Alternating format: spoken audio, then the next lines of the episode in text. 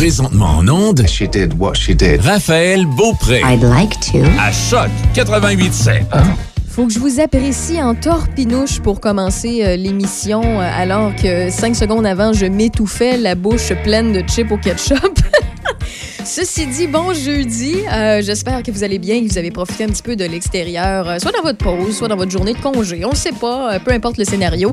On a vraiment une très belle semaine ensoleillée et on va avoir un beau week-end également. Je crois que c'est juste dimanche et lundi de mémoire qu'on va avoir de la neige, mais de toute façon, je vais faire le tour de la météo tout à l'heure pour vous.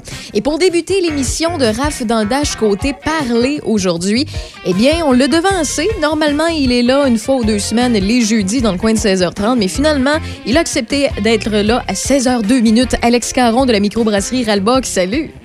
Salut Raph, ça va bien? Ah, ça va mieux, là. J'ai repris mon souffle, là. Mes chips au ketchup ont passé, là. Ah oui, j'aurais aimé savoir ça. Oh, c'était pas chic. C'était pas chic. Euh, puis, je sais pas, normalement, j'ai certains invités, dépendamment de leurs appareils, lorsque je les appelle en avance, avant qu'on soit en onde, ils entendent tout ce qui se passe en, en studio. Je sais pas si, si c'est ton cas. Si oui, tu as eu tout qu'un show vraiment euh, pas très agréable. Ben non, j'ai pas eu le bonheur euh, Ah, de, t'entendre t'étouffer. Là, il faudrait peut-être que tu t'ouvres une bière là, pour, euh, pour éviter de t'étouffer, prendre une faudrait, petite gorgée pour faire faudrait. passer les, euh, les chips au ketchup. Si Là, moi, je suis en seulement. train d'en boire. J'en bois une, justement, une bonne, là, une petite bière de, de jeudi soir. Laquelle? De la brasserie euh, Grindel à Québec. Ils Oh. ont commencé à faire euh, des bières en canette depuis la pandémie. Ouais. Et euh, je suis en train de boire euh, l'heure en friche, une Pilsner bohémienne, euh, bonne petite bière là, euh, qui goûte le bon grain frais. Et là, tu me, rends, tu me rends jalouse parce que j'ai pas de bière à la portée de main, mais euh, c'est sûr et certain qu'en finissant l'émission, aujourd'hui, je vais me gâter un petit peu. Euh, écoute, tu voulais nous parler de plein de choses et en commençant, tu voulais nous parler du Raid Beer Awards. Ben oui, euh, un événement qui euh, s'est déroulé là, euh, je dirais depuis la dernière chronique euh, qu'on a fait ensemble euh, à la fin du mois de janvier. Et euh, ce qui est le fun avec les, les Red Beer Awards, c'est que ultimement, c'est des gens comme toi et moi qui choisissent les gagnants de par leur, leur les notes qu'ils donnent aux bières. Donc Red Beer, il faut le dire d'abord, c'est un site internet justement où les gens peuvent aller noter les bières. Puis on parle de, de quand on dit noter les bières, c'est toutes les bières qui existent au monde sont sur Rate Beer. Sans joke, c'est c'est les gens qui alimentent un peu aussi le, le- la plateforme. Euh, donc c'est quand même quelque chose qui, qui est mondial. Et euh, à chaque année, ils vont justement sortir un peu des statistiques de leur propre site, mais ils le font sous forme de concours. Ils envoient des vraies médailles, des vrais Même d'habitude, il y a un vrai gala aussi. Bon, évidemment, cette année, euh, ça n'a pas eu lieu euh, sous sa forme euh, habituelle, mais il y a quand même plusieurs brasseries québécoises qui se sont démarquées, puis, dans des catégories, ma foi, assez prestigieuses. C'est pas la première fois que ça arrive, mais on voit quand même cette année de nouvelles brasseries un peu se joindre à ce palmarès-là. Donc, c'est beau de voir que euh, les nouvelles brasseries se démarquent tout autant que, que, que, que les plus anciennes, Ben disons. oui, puis Et, c'est euh, c'est un bel outil aussi quand on n'est pas sûr d'une bière, puis on connaît un peu nos goûts, si on veut avoir des détails, on veut voir euh, la qualité, ce que les gens en pensent. Ben, c'est un, un- un beau ramassis, ce site web-là, pour avoir une meilleure idée des produits, là, pour savoir si on investit notre dollar dans la bière de la bonne façon. Puis je te dirais qu'il y a aussi d'autres sites Internet un peu équivalents comme Untap, entre autres. Mais Red Beer, l'avantage, peut- peut-être le... le- c'est ça, il y, y a une plus-value, en fait, au, au site Red Beer versus d'autres sites de notation. C'est qu'il va y avoir une description plus grande, souvent qu'on va faire aussi des bières. Puis les, les notes vont être divisées euh, euh, en plusieurs catégories, comme euh, par exemple, il y a cinq points qui vont pour le visuel de la bière, trois points qui vont aller pour euh, les arômes de la bière, puis c'est un total sur 20. Donc, on a quand même une meilleure idée, en fait, de la qualité de la bière aussi au bout de ce processus-là. Et donc, il y a plusieurs catégories dans lesquelles euh, les, les brasseries québécoises se sont démarquées, à commencer par euh, la catégorie euh, meilleure nouvelle brasserie. Oh. Ça, on parle encore une fois de, de partout dans le monde. Tu sais, as des brasseries d'Australie, oui. d'Angleterre, de l'Europe. Euh, puis c'est la brasserie 5e Baron euh, de Elmer, près de, près de Gatineau, qui s'est démarquée. Ah, Eux, ils vois, ont démarré euh, une, brasserie dans un genre d'ancien manoir euh, en pleine pandémie, en fait, euh, comme au printemps passé. Euh, donc, ils ont eu une drôle de première année, un peu probablement. Puis ça, ça vient quand même couronner, couronner cette première année d'efforts. Donc, ben, chapeau à ces gens-là. Ben, chapeau, Devine, certain. euh, Puis en fait, répète-moi le nom parce que je les connais pas encore. C'est cinquième baron. Ils sont arrivés en troisième place euh, derrière une brasserie Wow. d'Édimbourg, puis une autre euh, de la ville de New York. Hey, c'est très hot. Que c'est quand même c'est quand même très hot. Euh, puis sinon, il y a aussi dans le bout de Port-Neuf une brasserie qui s'est démarquée, encore une fois au niveau mondial, dans une catégorie qui est Pale Lager. Donc ça, ça comprend toutes les lagers euh, pâles, en fait. Puis Dieu sait qu'il y en a vraiment beaucoup. Évidemment, toutes les bières des grandes brasseries, c'est un peu des lagers pâles, mais aussi toutes les euh, toutes les brasseries euh, en République tchèque qui brassent des Pilsner depuis euh, depuis des lustres et se Oui. ramassent aussi dans cette catégorie-là. Donc, les grands bois qui terminent premier dans la catégorie euh, sur le site euh, Red Beer au niveau Ben, mondial. Donc, c'est quand même pas rien. Ben oui, puis euh, ils ont des bonnes bières là, euh, qui, qui rentrent dans cette catégorie-là. Puis évidemment, c'est pas pour rien qu'ils sont là, là, comme la Bingo Pivot.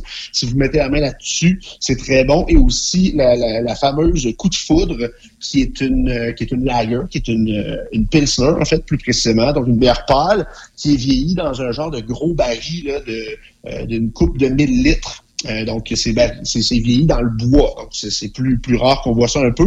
Donc, euh, des, des bières qui sont très, très bien cotées pour les grands bois. Donc, un petit clin d'œil à la région de Port-Neuf Ben oui, qui s'illustre euh, au niveau mondial. Du côté de Saint-Casimir, en plus. Ben Quel oui, puis il y a spot. aussi évidemment euh, de plus en plus de IPA qui se brassent au Québec et euh, des fois c'est un peu difficile de savoir si on est on- où on se situe là-dedans parce qu'il y a des bières euh, des très bonnes IPA, surtout aux États-Unis. Puis il s'avère que on, performe très bien de ce côté-là aussi. Je dis on, mais c'est quand même pas toutes les brasseries. Là.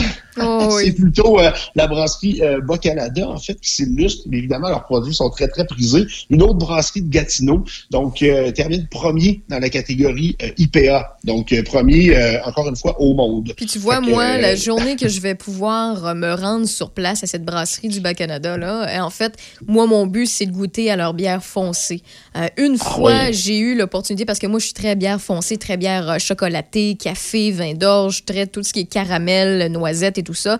Et euh, j'ai goûté à une de leurs bières dessert, v'là un an et demi, deux ans. Euh, c'est le Noctem à Québec qui recevait de leur bière. Puis il y en avait en très petite quantité. Là, c'était limité. Là, tu avais le droit juste d'un petit galopin. Là. Pour ceux et celles qui savent pas c'est quoi un galopin, c'est un petit, petit verre de dégustation par De client. 5 onces, Ouais, habituellement. c'est ça de 5 onces. Donc, euh, puis depuis ce temps-là, moi, j'ai eu un coup de foudre, puis j'ai juste hâte d'aller les visiter la journée que je vais pouvoir le faire. Ben oui, puis c'est pas pour rien que leurs produits sont aussi prisés, en fait. Autant Ouais. les IPA que justement ces, ces, ces grosses stouts-là, euh, c'est que c'est de très, très bonne qualité. là. Tu sais, je veux dire, c'est euh, c'est la crème de la crème. C'est pas pour rien que ça marche autant au, au Canada. C'est que c'est c'est même au-delà de ça. C'est c'est des bières qui sont de, de calibre mondial, disons ça comme Ouais, ça. ouais. Ils ont même aussi terminé troisième dans la catégorie IPA de spécialité, c'est-à-dire pour leur IPA qui contient du lactose, euh, les fameuses milkshake IPA. Donc, euh, vraiment, encore une fois, très bonne euh, performance de ce côté-là. Puis la brasserie Ciboire aussi de Sherbrooke avec les euh, dans la catégorie Easy IPA. Donc, ils ont vraiment fait une catégorie à part pour les New England IPA tellement c'est c'est rendu gros. Euh, puis euh, c'est quand même le Ciboire de Sherbrooke qui est une brasserie là, qui a qui a quasiment euh, 20 ans bientôt, euh, qui, qui s'illustre dans une catégorie, ma foi, qui, euh, qui représente quand même la, la, nouvelle vague. Donc, euh, tu sais, c'est- cool de ce côté-là que ça se ramasse au Québec. Euh, puis en même temps, ben, c'est cool que, que ce soit une brasserie comme ça aussi expérimentée. Euh, sinon, Lager houblonné aussi de la brasserie Malstrom de Joliette. Fait que, non, très, très belle performance. Puis, euh, en terminant peut-être là-dessus, euh, sais-tu quelle est la brasserie euh, qui se ramasse au, au top du top du palmarès mondial de Red Beer cette année? Du top, du top, ben là, j'ai le goût de te dire Hill Farmstead. Ben oui, bonne réponse. C'est une vraie bonne beer geek qui Du, connaît ses oui, du côté de, de proche de Boston, Hill Farmstead, euh, au Fermont. C'est au Vermont, ouais, en Ouais, au, au Vermont, excuse-moi, j'ai dit Fermont. Au c'est Vermont. dans, un, c'est dans un trou perdu, là, au Vermont. oui, sur en une fait, ferme dans le milieu de nulle part. Ça Euh, ressemble un peu, euh, ça ressemble un peu à Frampton Brass, mais aux États-Unis. Euh, je vais dire ça comme ça, là, mais c'est une espèce de beau gros shack, euh, mais vraiment très épuré, très très beau. Vous pouvez voir directement sur place euh, toutes leurs bières qui font leur cuve, qui ou qui font brasser la bière. C'est immense, ça n'a pas de. Ouais, puis Et, ça, euh, fait, euh, ça fait la file le matin, puis Ouais, ils vendent 100% de la production sur place. Donc, c'est Ouais. un peu fou, là. C'est comme un genre de pèlerinage euh, brassicole. Effectivement, je suis allée, j'ai eu la chance d'y aller deux fois euh, dans ma vie, puis honnêtement, à chaque fois, c'est une belle expérience. Puis moi, ce qui me fascine, c'est qu'ils sont tellement professionnels. Tu sais, des fois, on, on rentre dans des, là, je parle pas de microbrasserie, là, mais dans des pubs un peu perdus ou quoi que ce soit, puis nous, ils nous donnent la bière tout, tout croche, le verre est collant et tout ça. Ça. Mais eux autres, là, peu importe, ils te, ils te servent ta bière, que ce soit en fût ou directement d'une bouteille, parce qu'ils ont des produits plus spécialisés qu'ils font simplement en bouteille. Il- la mousse est tout le temps égale d'un verre à l'autre. La couleur est euh, tout le temps pareille. Tout est impeccable de A à Z. C'est drôle que tu parles de, de- de- de ces détails-là, qui Ouais. sont quand même pour moi assez importants, quand même dans une expérience euh, globale, euh, parce que le, le- le propriétaire, qui est aussi le brasseur, le Sean Hill, euh, je pense qu'il brasse un peu ses bières comme ça, en fait, avec un souci du détail, là, comme Mhm. poussé à l'extrême, ce qui fait que euh, ces bières sont, sont, sont souvent proches de la perfection, quand Ouais. même, faut le dire. Là, c'est vraiment un, un brasseur exceptionnel. Fait que euh, c'est pas pour rien qu'il se ramasse encore une fois euh, au, au top du top. euh, puis euh, T'as-tu la liste devant toi de ceux et celles qui euh, se retrouvent dans, le, dans les, mettons, le top 10, top 15? Top 3. Je vais te donner le top 3. Attends-moi deux secondes. j'ai juste une question pour toi. Je veux savoir ma microbrasserie. En fait, deux de mes microbrasseries favorites se retrouvent où? Euh, du côté des États-Unis. euh, Hill Farmstead, euh, première position. C'est toutes des, des brasseries américaines là, dans le top 5, disons. Mhm. là. Il y a Side Project Brewing dans le Missouri, Russian River aussi en Californie, qui est comme un, qui est, qui est- c'est ça, un, un- un genre de, de, de classique là, des microbrasseries américaines. Trillium Brewing. Yes, Trillium. Euh, euh, à Boston, évidemment. Trillium, qui est une brasserie là, assez récente quand même. Fait que les autres se sont hissés là en quelques années. Je pense que ça fait même pas cinq ans Oh oui, puis honnêtement, le- leurs bières sont vraiment particulières parce que à part leur IPA puis leur bière euh, plus pâle, euh, toutes leurs bières là, il y a très peu de mousse. On dirait, euh, il y, a- surtout un côté euh, euh, liquoreux à leur bière qui est vraiment très différent. Moi, en fait, c'est ma, c'est une de mes microbrasseries favorites là. J'ai euh, Trillium, puis j'aimerais savoir à la gâche se retrouve où. Ah, à la gâche, à la gâche, je pense qu'ils ne sont pas dans le top. Ah non, ok, Ah, ils ont baissé, vois? ça veut dire comparativement à l'an dernier. Ah, ils sont numéro 33. Ah, Mais, ok, euh, ça se retrouve en, cin- loin. en cinquième position, c'est Treehouse Brewing, qui est aussi dans le Massachusetts. Oui, très Et qui vaut vraiment le détour aussi, puis c'est un peu dans le même genre de bière que Trillium. Euh, donc ça, euh, c'est, le Massachusetts, c'est toujours une valeur sûre en termes de bière, ces deux brasseries-là particulièrement. Mais allez voir le, le top 100, il est disponible sur Internet. Puis euh, si vous, voyagez un peu, là, c'est, euh, c'est des stops euh, à mettre euh, sur votre carte de voyage. Voilà. Yes. Et en finissant, parce que je vois le temps filer, euh, Alex, euh, tu voulais nous parler du Broadway Pub à Shawi. Ben oui, on a appris ça, le, le Broadway Pub à Shawi, qui était euh, jadis une microbrasserie euh, brew pub, qui était un peu devenu seulement un genre de bar de microbrasserie euh, dans les dernières années. Là, on, on a vu que bon, la microbrasserie Broadway puis le Broadway Pub se sont un peu dissociés, mais quand même, c'est une institution euh, à Shawinigan. là, Ça, ça, ça a plus de Oui. 20 ans, là, cette business-là. Puis euh, malheureusement, ben, la pandémie, je pense que ça a fait, euh, ça a sonné un peu là, la, la fin Ça a eu euh, raison de ce pub-là. Ouais, c'est ça. Puis à une époque, on disait que, que Shawinigan, c'était les meilleurs, les plus gros buveurs de bière au Canada. Peut-être que c'est euh, en train de devenir un petit peu moins vrai avec euh, ces histoires de, de pandémie-là. Euh, donc, euh, c'est un peu malheureux, mais heureusement, ouais. quand même, euh, on sait qu'on va pouvoir quand même avoir accès aux produits de la microbrasserie Broadway, là, qui, qui avait comme déménagé dans une usine à part euh, il y a quelques années de ça. OK, donc, le ça, pub, le pub ferme, nouvelle. mais ils vont continuer d'encanetter ou d'embouteiller. Exactement. On Ok, pourra plus aller prendre de, de bière sur place. Donc, euh, il va falloir euh, consommer euh, les bières de- du, du Broadway euh, à la maison. OK, mais au moins, c'est encourageant de savoir que c'est pas tout qui a fermé. Là. Au moins de savoir que leur bière et leur marque restent encore sur, sur la piste, ben, c'est plaisant à savoir. Bon, ben merci beaucoup. Alex Caron de la microbrasserie Le Ralbock. On se parle dans deux semaines. Hey, au plaisir de se reparler de bière très bientôt. Salut, Raph. Certain. Bye-bye.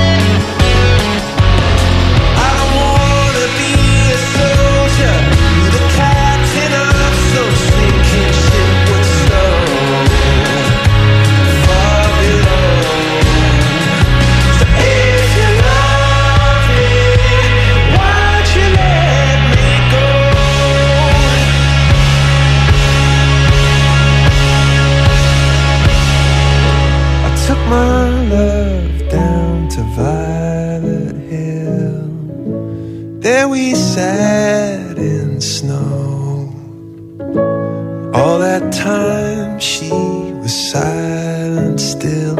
So if you love me, won't you let me know? If you love me, won't you let me know? Raph dash à choc 88 Le palier d'alerte de votre région ou d'une région à proximité est rouge. Afin de limiter la propagation de la COVID-19, les rassemblements d'amis ou de familles sont interdits et les déplacements vers d'autres régions doivent être évités. De plus, en zone rouge, il est défendu de quitter son domicile entre 20h et 5h le matin.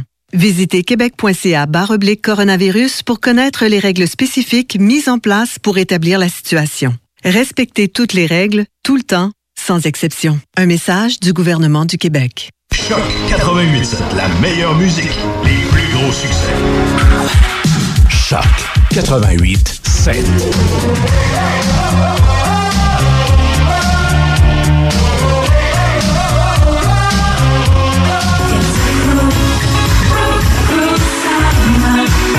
Choc 88 7, ça sonne comme ça. Laisse ton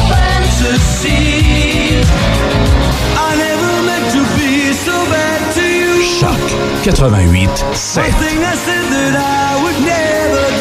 Choc 88 7, ça sonne comme ça.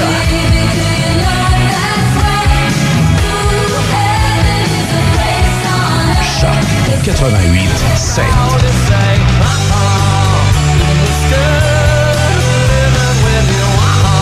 La meilleure musique. Choc 88 7. Entre le 15 février et le 15 mars, la MRC de Portneuf est fière d'intégrer dans son offre de services des formations en ligne gratuites destinées aux entreprises de la région, telles que rôle et responsabilités des administrateurs, formation sur la gestion des réseaux sociaux, identité créative et stratégie de développement, formation sur l'organisation d'événements éco-responsables et bien plus encore. Pour tout connaître sur l'initiative et la programmation de la MRC de Portneuf, www.portneuf.ca barre oblique mois de la formation. Salut, c'est Marc Boilard. C'est quoi la première affaire que tu fais en te levant le matin? T'écoutes mon émission Angle mort sur Choc 88.7, la radio Portneuf-Lobinière. Angle mort avec Marc Boilard. Du lundi au vendredi, 5h30, juste avant Café Choc. Soyez-y, mesdames, messieurs. Raph dans le Dash. This is gonna be epic. That's what she said. Présentement en onde, Raphaël Beaupré. Moins 9 degrés actuellement sur Port-Neuf-Lobinière. C'est généralement ensoleillé. Un beau petit ciel dégagé pour presque ouvrir la fin de semaine un jeudi. Ça se prend bien, ça se prend bien. Un minimum de moins 18 degrés à atteindre au fil des prochaines heures. Pour ce qui est de demain, vendredi, alternance de soleil, de nuages. Moins 10, samedi ensoleillé. Moins 9, dimanche, lundi, le retour de la neige. Des petits flocons. Moins 6 et moins 7 degrés. Et mardi, mercredi, le soleil entre moins 7 et moins 8. Michel Beausoleil, salut! Allô, Raphaël. Bonjour en direct des studios de CJSR, notre journaliste favori. Oh, je suis seul. Ouais, t'es le seul. Ouais. Alors, on t'écoute, Michel. Ben, tout d'abord, euh, revenons sur certains points de presse euh, du gouvernement du Québec. Euh, Aujourd'hui, le ministre de la Famille, euh, Mathieu Lacombe, a annoncé ce matin que tout le personnel éducateur en service de garde, on parle des CPE, services en, en garde familiale et autres au Québec, devront porter un masque avec une fenêtre transparente pour que les enfants voient la bouche et les lèvres de l'éducateur. Un budget a été réservé à ce sujet et des démarches sont en cours pour la fabrication de ces masques. Le produit final devra être approuvé par l'ensemble des secteurs de la santé publique et aussi de la sécurité au travail. On estime que chaque éducateur devrait recevoir deux ou trois masques par jour. Du côté du premier ministre François Legault, on lui a posé des questions sur la division de bombardiers aéronautiques. Est-ce que c'est la fin de cette division? Il y a 1600 emplois de moins qui ont été annoncés aujourd'hui. Des discussions sont en cours entre le gouvernement et la famille Baudouin. Le marché des avions est à la baisse. Pas de contrat du côté de la C-Series pour Bombardier, donc dossier à suivre.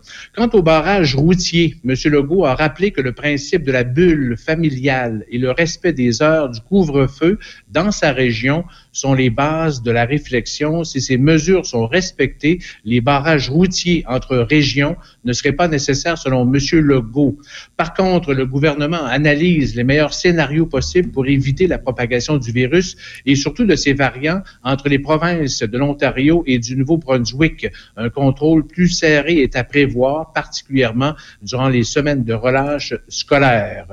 Du côté du ministre de la Santé, cet après-midi, les hospitalisations diminuent de jour en jour. C'est une bonne nouvelle, mais on demande d'aller rapidement euh, se faire tester au moindre doute d'un symptôme. Actuellement, ça prend à peu près cinq jours à partir du test jusqu'au résultat, en plus des autres tests pour détecter un variant possible. Et ça prend quelques jours de plus. On dit que c'est trop long. Le virus a le temps de se propager particulièrement les variants. Alors, on veut diminuer ces délais le plus possible. Les tests rapides seront possiblement utilisés malgré leurs limites.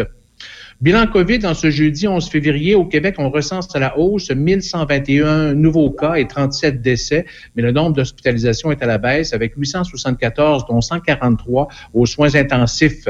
Dans la capitale nationale, la situation s'améliore de jour en jour, 47 nouveaux cas et 5 décès, 452 personnes sont infectées et actives dans la capitale nationale, 21 dans Port-Neuf, 254 dans le secteur sud de Québec, 172 au nord et aucun dans Charlevoix.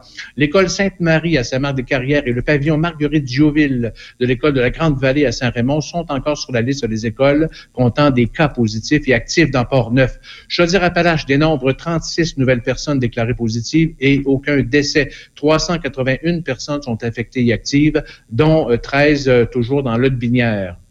Aux affaires policières à Sainte-Catherine de la Jacques-Cartier ce matin vers 7h30, une femme qui roulait à vive allure sur la route Fossambeau a subi une sortie de route et a fui les lieux à pied. Les policiers de la Sûreté du Québec du poste de la MRC de la Jacques-Cartier qui ont reçu un appel d'un citoyen ont pu rapidement localiser la femme âgée dans la trentaine. Le véhicule qu'elle conduisait euh, avait été rapporté volé un peu plus tôt sur le territoire de la ville de Québec. La femme, une résidente de Québec, demeure détenue en attendant sa comparution demain vendredi. Elle devrait faire face à des accusations de vol de véhicule, conduite dangereuse, conduite avec capacité affaiblie par la drogue, refus de l'évaluation de l'agent évaluateur en reconnaissance de drogue, possession de stupéfiants, on parle de méthamphétamine, et bris de probation. De nos jours, là, je comprendrai jamais que quelqu'un essaie de voler un véhicule puis que ça passe inaperçu. C'est impossible. C'est vraiment impossible. À moins qu'on détruise le véhicule après l'avoir volé. Là, euh, je, je, comprends pas cette réflexion-là ou cette fausse bonne idée-là. Mais il faut dire qu'elle conduisait avec les, capacités ouais, affaiblies par la drogue. Ah, Alors, j'imagine qu'elle avait perdu son discernement, cette madame. Peut-être, peut-être, oui. Le transport collectif du, du, côté de la rive sud, l'Express Lobinière a suspendu le trajet d'autobus du midi allant vers Sainte-Foy pour un temps indéterminé. Il euh, faut rappeler euh, que Express Lobinière avait annoncé il y a quelques semaines que les parcours n'étaient plus rentables depuis la pandémie, euh, qui a causé une diminution importante de la clientèle. Mais il sera toujours possible de prendre l'Express vers Sainte-Foy euh, le matin. Alors, pour plus de détails, vous pouvez consulter le site de l'Express de Lobinière. Il y a le service des loisirs de Saint-Agapi aussi qui invite les étudiants de la municipalité à soumettre leur candidature pour un poste d'animateur-animatrice de camp de jour. Les, les curriculums vitae doivent être transmis par courriel avant le 16 avril. Et en terminant, dans le cadre du défi château de neige qui a été lancé un peu partout au Québec au début du mois de janvier, 139 châteaux ont été érigés et enregistrés selon les règles dans la région de la capitale nationale. Les organisateurs prévoient dépasser les quelques 192 inscriptions l'an dernier. Les familles sont invitées à construire un château de neige d'ici le 8 mars. Euh, pour participer, il suffit de construire un château de neige à l'endroit de son choix, de l'immortaliser en photo et de partager la photo sur le site web défichâteauneige.ca. Il faut dire que ce n'est pas un concours du plus beau château de neige, mais une promotion de l'activité physique extérieure et des saines habitudes de vie euh, pour les enfants et aussi les familles. Très Ça complète. Ben, merci beaucoup, Michel. On se retrouve demain en studio. Avec plaisir. Génial. Bye bye. Bye bye.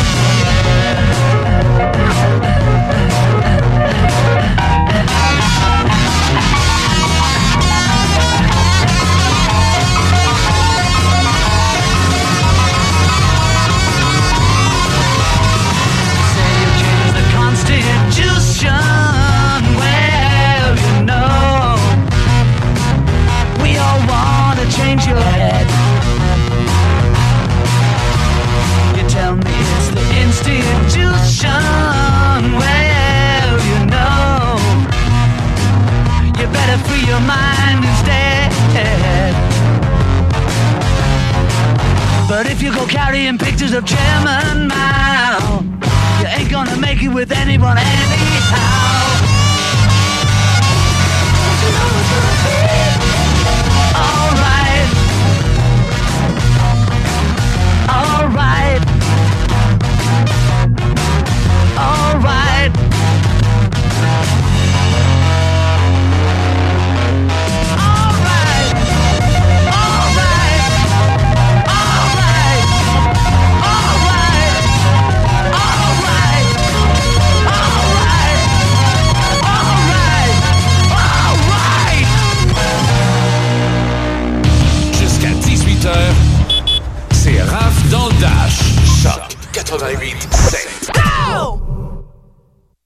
Contre la COVID-19, on doit tous respecter les consignes d'isolement de la santé publique jusqu'au bout.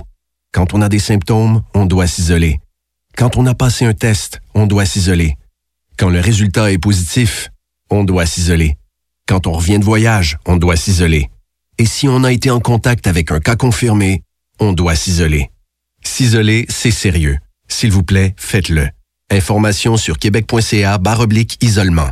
Un message du gouvernement du Québec. Vous avez besoin de débuter votre recherche d'emploi ou commencer un processus d'orientation ou réorientation de carrière? Contactez Marie-Michel Drouin, une conseillère d'orientation qui propose une approche centrée sur les solutions. Son service est également disponible en ligne au marie-micheldrouin.com.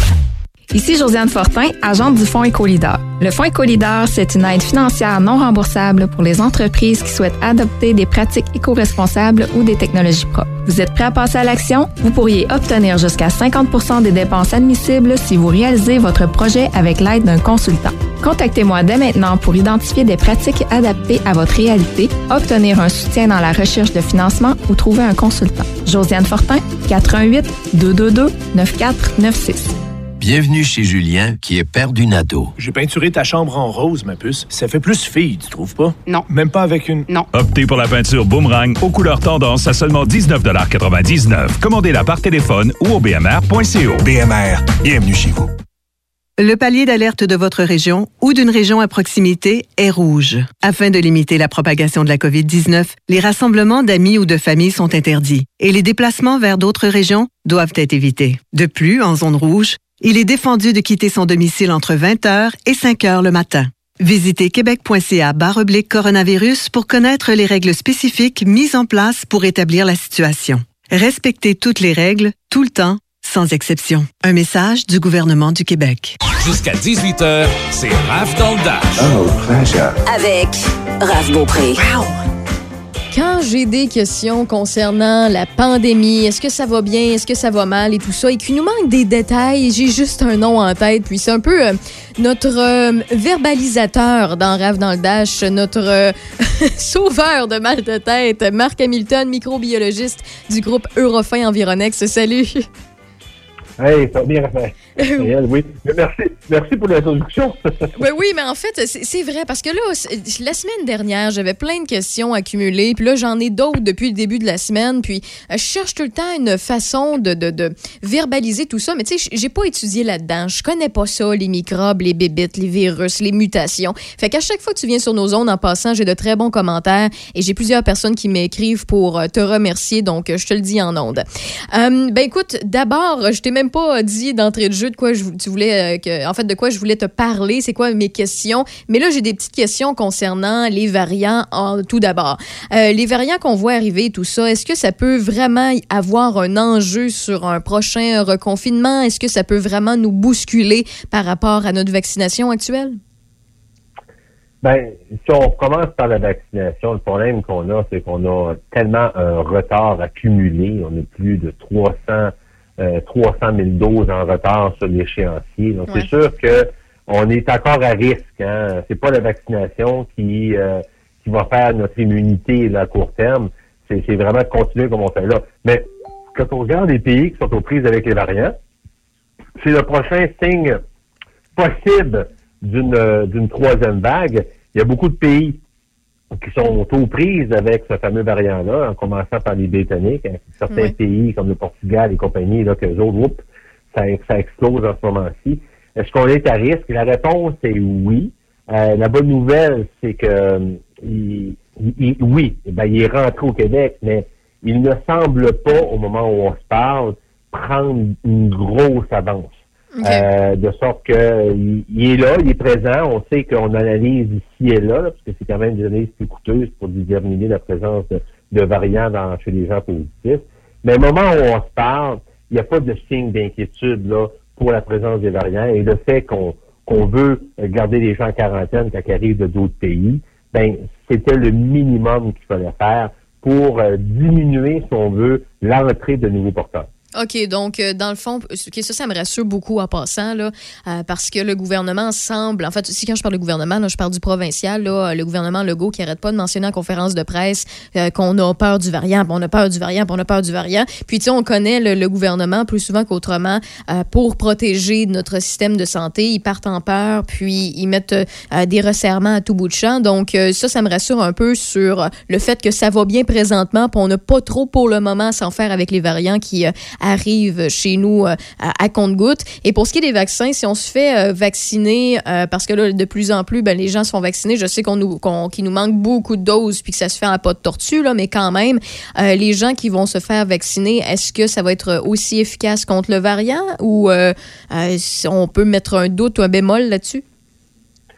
Pour l'instant, les études qui ont été faites pour les deux vaccins qu'on connaît au Québec, le Moderna et le Pfizer, euh, ils ils offrent une, une protection efficace euh, pour le variant. OK. Donc, euh, mais si je, je- te donne un petit résumé de la situation de la vaccination, au-delà du 300 000 doses et plus qu'on est en retard, Ouais. je veux juste te, te résumer où est-ce qu'on devrait être. En principe, ça, ça aurait été respecté à Oui. la fin mars.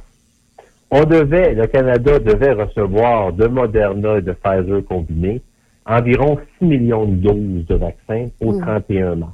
Mhm. Sur ces 6 millions de doses-là, au Québec, on devait en recevoir au moins 1 à 1,1 million de ces doses-là, qui est réparti à environ à 100 000 doses par semaine en moyenne.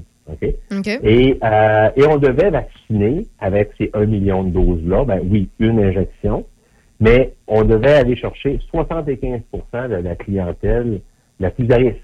Donc, entre autres, les clientèles les plus urgentes des CHSLD, il y en avait 40 000 là-dedans. Ces 40 000-là, heureusement, ont été tous vaccinés. Donc, tous les gens vivant en CHSLD ont reçu une première dose de vaccin. Ouais. Ensuite de ça, dans les d'ici au 31 mars, on devait aller vacciner 75% du personnel soignant qui s'occupe des gens, entre autres, dans les CHSLD et qui travaillent dans les hôpitaux. Il y en a 325 000. Euh, les résidences privées, les fameux RPA, on devait aller chercher 75% des 136 000 personnes vivant dans les RPA. après, ensuite, les communautés isolées ou éloignées. Donc, euh, on devait aller vacciner 75% des 46 000 personnes vivant en communauté isolée. Et ensuite venaient les 70 à 80 ans et plus, qui représentent environ 1,1 million de personnes au Québec. Et on devait aller chercher 75% euh, de ces personnes-là. Et toujours d'ici le 31 mars. Sauf que le problème, c'est que euh, ben, on n'aura pas définitivement euh, ce million de doses-là d'ici la fin mm. mars. Et ce qu'on nous dit, du moins ce qu'on laisse présager, selon le gouvernement Trudeau, c'est qu'au deuxième trimestre de l'année, parce qu'au 31 mars, le premier trimestre est, passé, au deuxième trimestre, c'est que c'est là qu'on devrait recevoir en boom ces fameuses doses manquantes-là et qu'on devrait recevoir le double quantité dans le trimestre. Mais reste à voir que, en espérant que, euh, que c'est vrai. Mais pour l'instant, ne faut pas se fier sur la vaccination non, pour euh, nous, sortir de, de, cette crise-là. Bien sûr. Euh, écoute, Marc, juste te dire, le son est un peu euh, boiteux. Là, si tu peux vérifier ton micro ou bien le rapprocher de ton oreille pendant que je te pose la prochaine question, ce serait très apprécié. en fait, oui, c'est ça. Ben, on le sait, là, Justin Trudeau au fédéral l'a échappé là, avec la gestion des vaccins, avec la, la gestion de, de, de, comment de doses on allait le recevoir. Ça a été mal négocié, quoique on n'a pas les preuves de cette mal négociation là, en espérant que ça sorte euh, éventuellement par des journalistes dans les médias pour qu'on puisse en parler puis qu'on puisse cogner un petit peu sur le clou parce que j'ai l'impression qu'en pleine pandémie, euh, depuis euh, plusieurs jours, plusieurs semaines, plusieurs mois en fait, quand il y a une faute à donner ou quand il y a quelque chose qui est mal géré, on met ça sur le provincial puis on vise le go à Arruda. mais finalement aussi, il y a, des torts au fédéral dans l'administration Trudeau. Je ne sais pas si c'est la PCU qui fait en sorte qu'il y en a certains qui ont oublié qu'il y, a des erreurs aussi de ce côté-là. Mais bref, en espérant que les vaccins, finalement, les doses, on les reçoive comme il se doit. Euh, pour ce qui est euh, des, euh, des, secteurs d'activité qui sont fermés actuellement, il y en a qui demeurent fermés malgré le, la réouverture de, de, certaines régions. Quand on parle de zone orange, il y en a, puis en particulier, il y a un secteur d'activité où on ne comprend pas présentement pourquoi on les garde fermés. Je t'explique. Il y a l'Association québécoise des spas qui a fait savoir son mécontentement à les décisions du gouvernement Legault de ne pas inclure leurs établissements dans le plan de réouverture partielle touchant les zones oranges qui a été annoncé il plusieurs jours déjà. Et ce qu'on dit, ce que, ce que cette association québécoise des spas-là mentionne, c'est que les conditions de température avec euh, et d'humidité relative que l'on trouve dans les spas contribuent à une inactivation du virus. Est-ce que c'est vrai? Est-ce qu'on devrait les rouvrir comme on fait avec les restaurants, comme on fait avec les gyms en zone orange, ou bien c'est totalement faux que l'humidité, la température fait un changement au niveau du virus? Bien, si on y va, est-ce que j'espère que le son est meilleur? Euh, oui, beaucoup mieux. Merci beaucoup. parfait. Euh, bon, c'est sûr que si on prend un spa proprement dit, le, fameux bain qui est à 95, 100 degrés Fahrenheit, qui est chloré, euh, que le taux d'humidité est élevé, c'est évident que c'est un milieu hostile pour euh, pour le COVID. Donc, c'est sûr que les spas, euh, même si on est deux, trois dans un spa, considérant ces, cet environnement-là, oui, c'est un milieu hostile. Donc, qu'est-ce que le gouvernement probablement regarde dans les spas? OK, je comprends, là. C'est, peut-être les autres activités, là, où est-ce que euh, on est dans des bains plus froids, où est-ce que l'humidité est différente, tu sais. Probablement que si on dirait le sport, on se limite qu'au bain d'eau chaude, euh, où est-ce qu'il n'y a pas plus que tant de personnes par sport, mm-hmm. euh, que la température est à 100 degrés, que c'est un bain chloré. Ben moi, je, ça m'inquiète pas. C'est comme aller dans une piscine là, où est-ce que l'eau est très chlorée. Il y a moins de risques. C'est vrai que oui, les émanations, l'humidité très élevée, euh, c'est quelque chose que le virus aime plus ou moins. Oui, mais à savoir quels sont les autres facteurs qui limitent les spas. On sait que les massages, c'est inclus. On peut les faire masser dans un spa euh, thérapeutique. Euh, on peut y aller présentement. C'est plus les autres activités entourant le spa, les bains euh, ou tu veux dire, des autres activités. Là, il faudrait voir sur quoi ils se basent pour, euh, pour empêcher les spas qui sont ouverts sans condition. OK, OK. Bon, ça me donne une meilleure idée, effectivement. Donc, euh, puis ce qu'on mentionnait, c'est que si on garde certaines restrictions, on pourrait rouvrir euh, ces, établissements-là. Euh, puis, euh, une autre question concernant les secteurs d'activité en arrêt, comme ce qui est des, euh, euh, cinémas, par exemple, ou bien des théâtres. Euh, puis, les, petites salles, on parle pas nécessairement d'une grosse salle de spectacle où tout le monde est entassé les, uns sur les autres. Est-ce que, selon toi, c'est quelque chose de, de potentiellement qui, qui va pouvoir rouvrir très bientôt avec les conditions qu'on a actuellement, si on respecte, mettons, une, distance, une distanciation entre les sièges et tout. Euh, Est-ce que tu crois qu'il y a d'autres euh, faits derrière ça? Pourquoi que le gouvernement n'a pas rouvert ça en zone orange? Ben, moi, je pense que euh, ça s'en vient. Je pense que okay. là, là, euh, il n'a pas voulu tout faire en même temps. Euh, moi, je, je, suis très confiant. Bon, il y a toujours le, côté de la semaine de relâche qui s'en vient, là, que, qui semble être une patate chaude. Là. Mais mettons là que dans, si tout va bien comme c'est là, on, on, a déconfiné quand même passablement d'activités depuis le 8 février dernier. Euh, on sait que le 22 février prochain, oui. euh, on sait que le gouvernement a dit on reste à même deux semaines, on réévalue dans deux semaines. Et euh, moi, le 22 février, je crois qu'il va y avoir des restrictions à cause de la semaine de relâche. Mais au-delà de la semaine de relâche, moi, je suis très confiant que euh, d'ici, ben, si la tendance se maintient, qu'on est toujours en bas de 1000 individus infectés par jour, que, et surtout le taux d'hospitalisation diminue à chaque jour, ce qui est une excellente nouvelle, ben, moi, je pense que on va commencer à réouvrir les restaurants, réouvrir les salles de spectacle, toujours avec une certaine limitation de nombre de personnes et de distanciation. Mais moi, je pense que ça s'en vient très bientôt si la tendance se maintient, surtout à Québec, où est-ce que on est en bas du 75 individus infectés par jour, ce oui. qui est la limite euh, de, la, de, la, zone orange. Donc, on est souvent, souvent, souvent, quasiment tout le temps en bas de 75. Donc, moi, je suis très confiant que dans les prochaines semaines, euh, même, euh, c'est juste que la semaine de relâche, euh, elle interfère un peu cette décision-là. Là. Mais mettons qu'il n'y aurait pas de semaine de relâche, je suis pas mal certain que en, en, en, début mars, on aurait pu avoir droit à ces, euh, à ces ouvertures graduelles. OK. Puis une petite dernière question pour la route. Euh, en fait, euh, en devenant le cas que tout va mieux, que la vaccination prend, prend son plein potentiel, que ça va bien, qu'on se fait vacciner, on sait que le vaccin a une durabilité de 3 à 6 mois, dépendamment des doses. Puis encore là, on est encore en train de tester tout ça, à savoir si c'est réellement le cas. puis on le teste de façon mondiale. On en teste plusieurs types de vaccins. Est-ce qu'après les premières vaccinations, quand de la population vont avoir soit euh, les, euh, les, avoir été vaccinés ou bien avoir euh, confronté le virus, donc avoir euh, les, euh, les anticorps pour vaincre ce, virus-là mieux.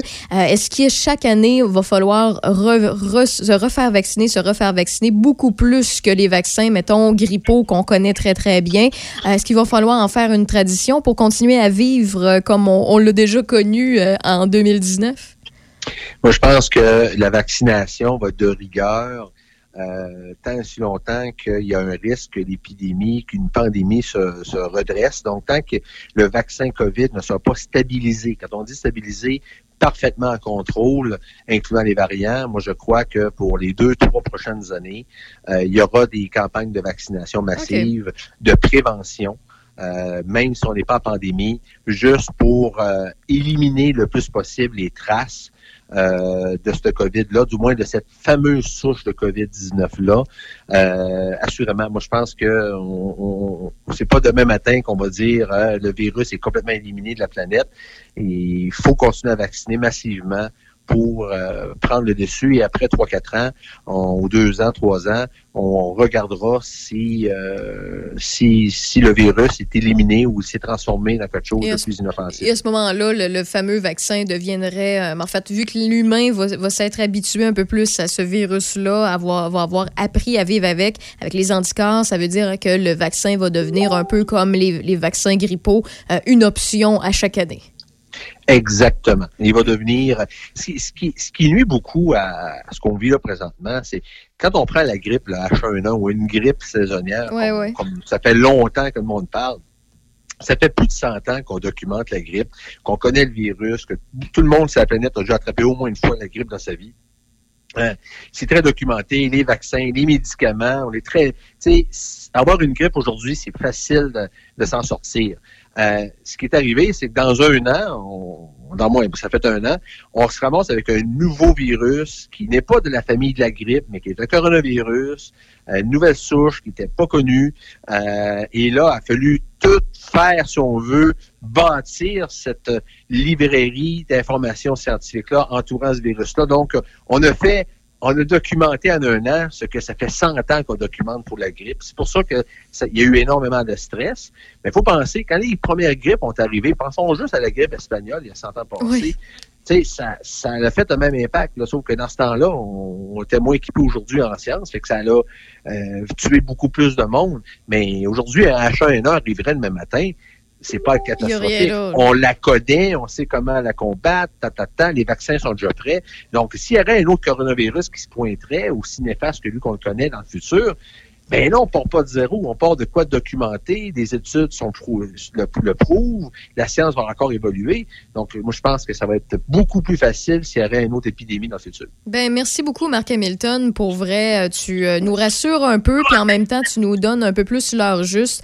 Euh, il y a eu des, points très optimistes que tu as mentionnés, d'autres un peu plus. Ben, faut être réaliste, là. Le fait qu'il faut attendre au moins, en fait, ça peut durer un an, deux ans, voire trois ans pour ce qui est de la vaccination, pour que ce soit stabilisé avec ce virus-là, qu'on étudie encore ce qui se passe avec sa mutation, puis aussi euh, comment il se propage. Mais de, l'autre côté, de savoir que tu es très optimiste vis-à-vis la réouverture de plusieurs secteurs d'activité parce que les cas diminuent et que les gens font attention avec euh, les restrictions, les resserrements, ça, me rassure beaucoup. Et de savoir aussi que les variants à date, c'est vraiment sous contrôle, même de ton point de vue, euh, ça fait du bien à, à entendre. Bref, Marc Hamilton du groupe Eurofin Environex, merci d'avoir participé.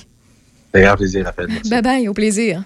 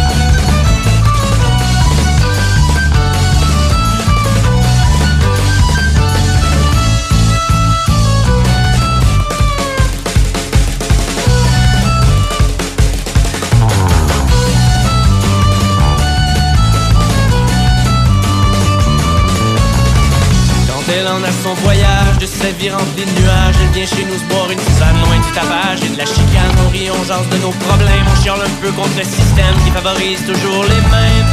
En se disant qu'un matin, étant donné qu'on s'aime bien, on devrait partir au loin.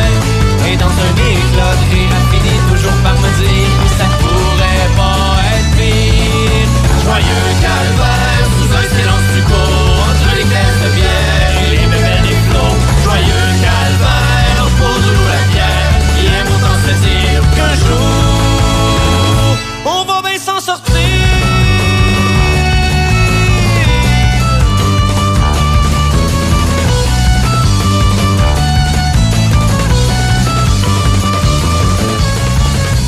On va bien s'en servir, s'en sortir, bien sûr. Joyeux calvaire des cowboys fringants, petit retour en 2002. Dans quelques instants, en fait, au retour de la pause, on parle à Eric Flynn pour sa chronique rock and roll, sa chronique musicale. Il sera question de Phil Collins. Rave dans le dash. À choc 88 7. Plus que jamais, les gestes simples sont notre meilleure protection pour lutter contre le virus. C'est pourquoi, en tout temps, il faut continuer de respecter les mesures sanitaires de base, comme maintenir la distanciation physique de 2 mètres, porter le masque et se laver les mains régulièrement. Les déplacements et les voyages sont à éviter. En cas de symptômes, il est important de se faire tester rapidement et de respecter les consignes d'isolement. Découvrez toutes les mesures en place à québec.ca coronavirus. On continue de bien se protéger. Un message du gouvernement du Québec. Le le rendez-vous. Allô, c'est Joël Gardot. Tous les vendredis et samedis à 20h, je vous invite à ne pas manquer le Mixologue. C'est quoi ça? C'est un show radio différent où la musique va savoir vous surprendre à travers tous les styles et toutes les décennies. Le Mixologue, tous les vendredis et samedis 20h à Choc 88.7. Dès 16h, du lundi au dimanche, le Nocturne vous offre les mets chinois de groupe et le fameux poulet au mari en berry pour toute la famille. Téléphonez au 88 337 28 24, 337 28 24 ou commandez directement en ligne sur notre page Facebook.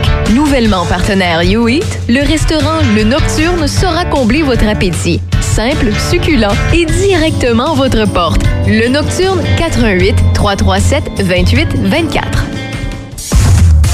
Ici Mario Dion. Le 7 décembre 2020, j'ai été diagnostiqué comme étant atteint de la SLA, plus connue comme la maladie de Lou Gehrig, une maladie dégénérative des neurones moteurs qui nous emprisonne dans notre corps. Il n'y a aucun traitement connu à ce jour et l'espérance de vie est de 3 à 5 ans. Nous avons besoin de vous en ce temps de pandémie pour financer la recherche et l'aide aux familles des personnes atteintes.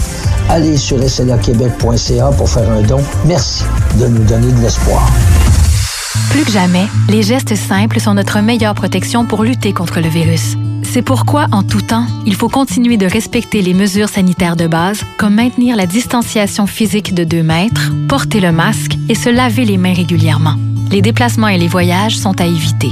En cas de symptômes, il est important de se faire tester rapidement et de respecter les consignes d'isolement. Découvrez toutes les mesures en place à québec.ca coronavirus. On continue de bien se protéger. Un message du gouvernement du Québec. Jusqu'à 18h. I live in a fantasy world. C'est Raph dans le Dash. Avec Raph Beaupré. Quite charming.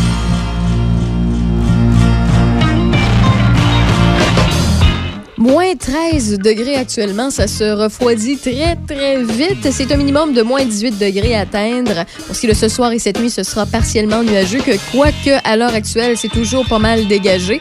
Demain, vendredi, moins 10 degrés, alternance de soleil et de nuages. Samedi, moins 9 ensoleillé. Dimanche, lundi, moins 8 degrés, de la neige de prévu. Et mardi, mercredi, que du soleil entre moins 8 et moins 9 degrés. C'est le temps de la semaine où on parle de musique, on vous fait euh, découvrir ou redécouvrir des artistes, un artiste que vous euh, adorez, qui a fait en sorte qu'on a rayonné dans notre adolescence, dans notre enfance, dans notre vie de jeune adulte, ou bien euh, on veut vous euh, partager ses passions, c'est les dessous de la scène, à savoir si c'est un sage ou pas. Et pour ça, ben on a Eric Flynn en studio. Salut. Allô? On parle de qui aujourd'hui? On parle de Phil Collins, particulièrement sur l'album Face of Value qui est sorti v'là, euh, v'là deux jours. Ça fait 40 ans, c'est à la sortie de l'album Face Value. Déjà 40 ouais, ans. ça passe vite, hein, c'est incroyable. C'est fou. Alors, on va un petit peu rendre hommage euh, à cet album-là, qui a été un album. euh, C'est peut-être pas bon au niveau de Sgt. Paper, de Dark Side of the Moon, avec 7-8 hits euh, qu'on peut retrouver. Mais quand même, c'est un album où. euh, on- un album qui a été très vendu, un album euh, aussi où euh, ça a été une référence. Et également aussi dans le contexte aussi, parce que ça, c'était en 1981. Et on sait qu'au début des années 80, il y avait comme une nouvelle mode qui se faisait que, avec le New Wave, le disco rock qui était à son euh, maximum, le hard rock qui arrive avec ACDC, Back in Black. Donc, tout ce qui est des années 70, euh, tout ce qui est particulièrement la, la musique progressive, ça devient un peu des dinosaures. On les traite un peu comme des dinosaures des, des années 70. Et c'est c'est vieillot. Et il a fallu que toute cette gang-là s'ajuste. Oui.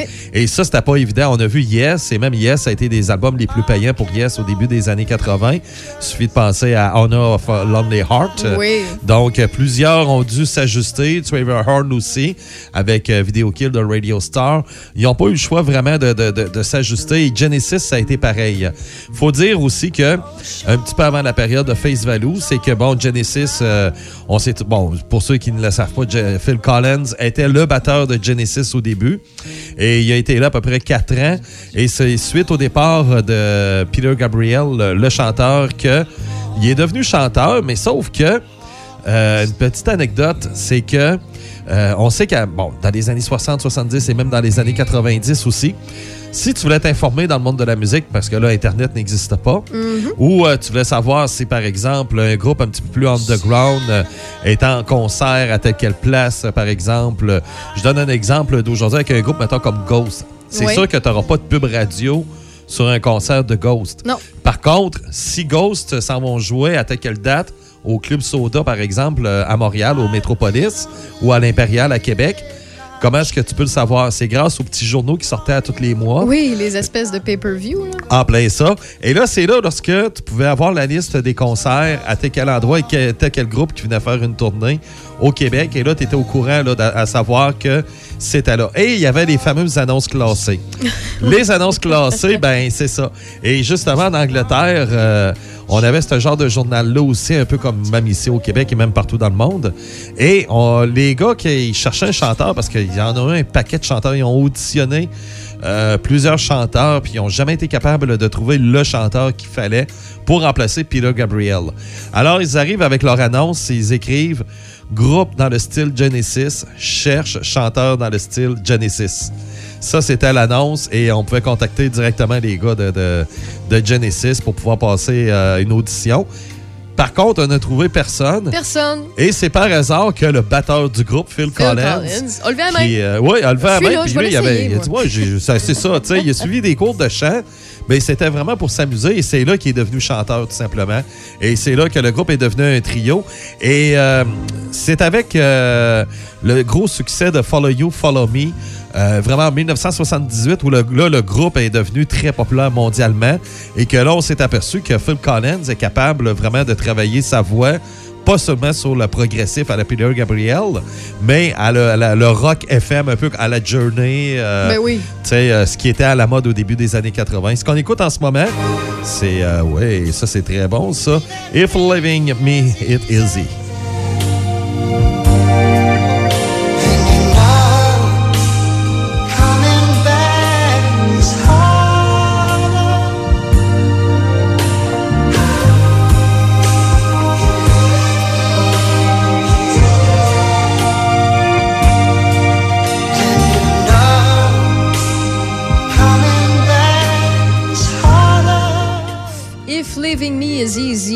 C'est une très belle chanson. Moi, je préfère ce qui brasse un peu plus de Phil Collins, là, Ouais. dans le temps de Genesis aussi.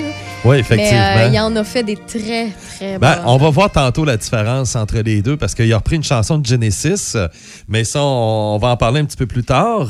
Qu'est-ce qui a amené tout ça? Qu'est-ce qui a amené son idée de son album solo? C'est que euh, son mariage battait de l'aile à la fin des années 70 et euh, avec madame, il vivait à Vancouver, euh, ici au Canada. Et c'est à partir de là qu'avec tous les problèmes de son mariage, même la pièce In the Air Tonight, c'est une chanson qui est reliée vraiment à, sa rupture, à son divorce. Et puis, c'est là, à partir de là, qu'il a commencé à enregistrer vraiment à partir de chez lui, à peu près tout, tout, tout l'album. Et il y avait tellement de chansons qu'il avait écrites à cette époque-là, à l'époque de son divorce, que la plupart des chansons de l'autre album après, Duke, ben, ont été aussi inspirées de son divorce, euh, carrément. Alors, pas seulement de Face Value, mais aussi dans l'album euh, Duke.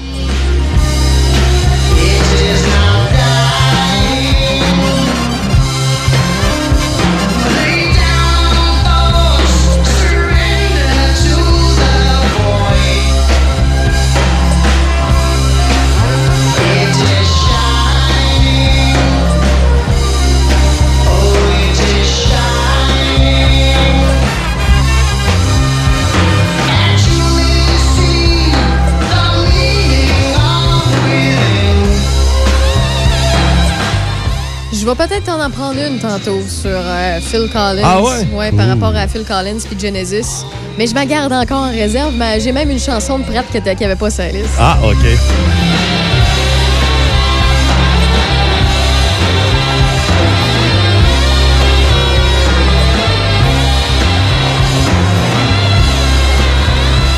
Qu'on entend présentement de Phil Collins, c'est Tomorrow Never Knows. Yes. On entend les trompettes, c'est que lui, c'est un fan de Heart, Wind and Fire. Alors, il tenait absolument à ce que euh, son album solo, parce qu'il voulait pas le faire, cet album-là, lui, c'était j'ai écrit des chansons comme ça, mais je veux pas en disquer rien. Mais c'est la maison de disques qui ont dit non, non, non. Non, hey, non, t'as- non, t'as- non, t'as du stock, là. Ouais, toi, matériel. là, là, on va Ah, faire ouais. de quoi?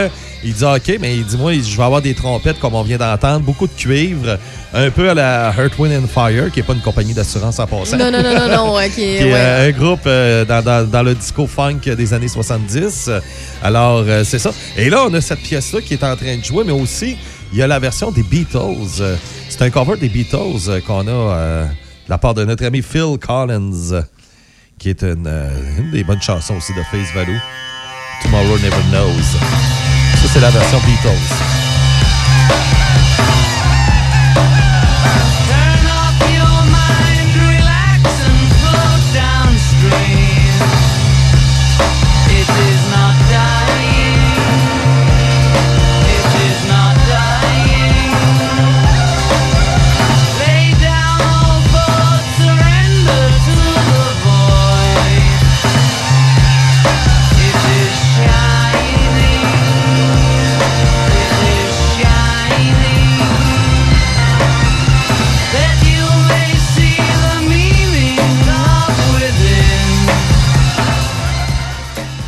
Peux pas dire quelle version je préfère. Tu sais, c'est sûr et certain que le fait que ce soit les Beatles, euh, je peux, je peux comprendre là, qu'il y en a plusieurs qui se penchent du côté des Beatles, mais celle de Phil Collins est excellente aussi. là. Les deux sont excellentes. Euh, celle des Beatles est beaucoup plus euh, psychédélique, hein, c'est ça. Euh, ça, c'est ça. ça, avec les claviers puis les papillons partout, là, puis euh, let's go. Ben, c'est ça. Puis ce qui est drôle, parce qu'en fin de semaine, j'ai fait découvrir certains bands à un ami euh, via, via le web. Puis euh, j'y parlais de musique psychédélique, puis il connaissait pas cette catégorie de musique-là. Il disait, voyons, psychédélique, c'est pas psychédélique, ça, c'est loin du métal puis du hardcore. Je disais, non, non, non, non, t'as peu, là. Psychédélique, là, c'est pas hardcore, rien. Il y en a du psychédélique hardcore, mais du psychédélique, là, c'est dis-toi, là, que t'écoutes ça, là, puis t'essayes du cannabis pour la première fois dans ta vie, là, t'es sur les vapes, c'est ça psychédélique. C'est un Exact. peu, c'est un peu euh, flottant, c'est une ambiance particulière. Euh, vous imaginez des, des, euh, le monde de Salvador Dali quasiment, là, les, les- tout ce qui coule, tout ce qui les couleurs particulières, tu sais, c'est, c'est ça, mais de façon musicale, tu sais, c'est, ça. c'est ça le Une musique psychédélique. planante. Meilleur exemple pour les gens, là, vraiment au niveau psychédélique, au niveau de l'image, moi, c'est toujours le fameux euh, vidéoclip euh, de la pièce White Rabbit des euh, Jefferson Airplane. Ouais. Si on regarde un peu là-dessus là, sur YouTube, là, euh, vous allez voir l'image qu'il y a vraiment psychédélique. Et ça, c'est vraiment là, euh, la- la- la- le vidéo phare vraiment là, de- du style psychédélique avec les, les, les fleurs les affaires qui bougent. Ben, les euh, Beatles, on a une couple, là, Strawberry Ah oui. Euh, aussi. Puis si on parle récemment, mettons qu'un band qui est connu récemment, là, ça se peut que ça dise rien à bien du monde, là, mais Tame Impala. euh, c'est un band euh, qui, euh, qui fonctionne très très bien, qui ont des superbes chansons. Et les autres aussi sont dans la catégorie psychédélique. là. psychédélique, c'est.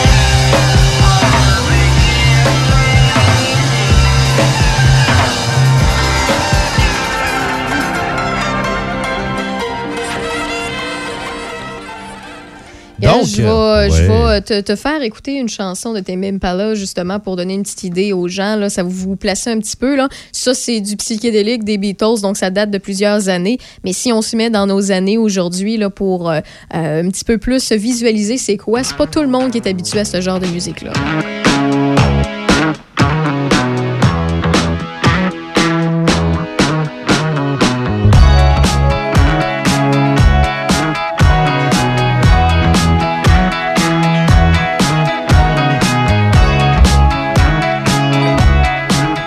J'en écoute souvent de Tame Impala quand je fais de la route. Je Ah trouve ouais? que ça se met bien une journée ensoleillée. Là.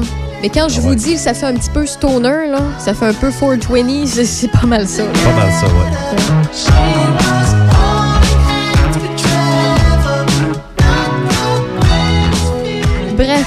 Donc ceux et celles que ça intéresse, c'est Tame Impala, T-A-M-E, espace I-M-P-A-L-A. Donc, ceci dit, on retourne à Phil. Oui, notre ami Phil. Alors, c'est le divorce de Phil Collins euh, qui a amené vraiment la création de Face Value et aussi de l'autre album Duke.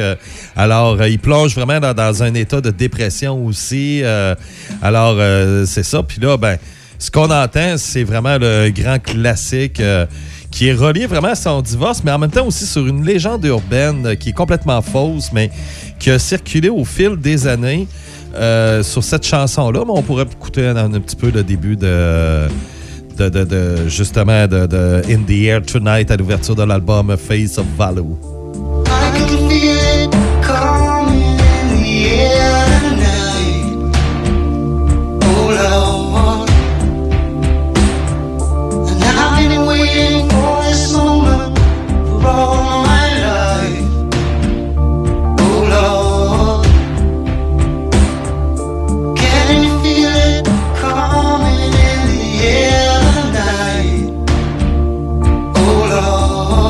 J'espère que vous avez vos air baguettes dans les mains pour le air drum qui s'en vient dans cette Ouais. chanson. C'est important.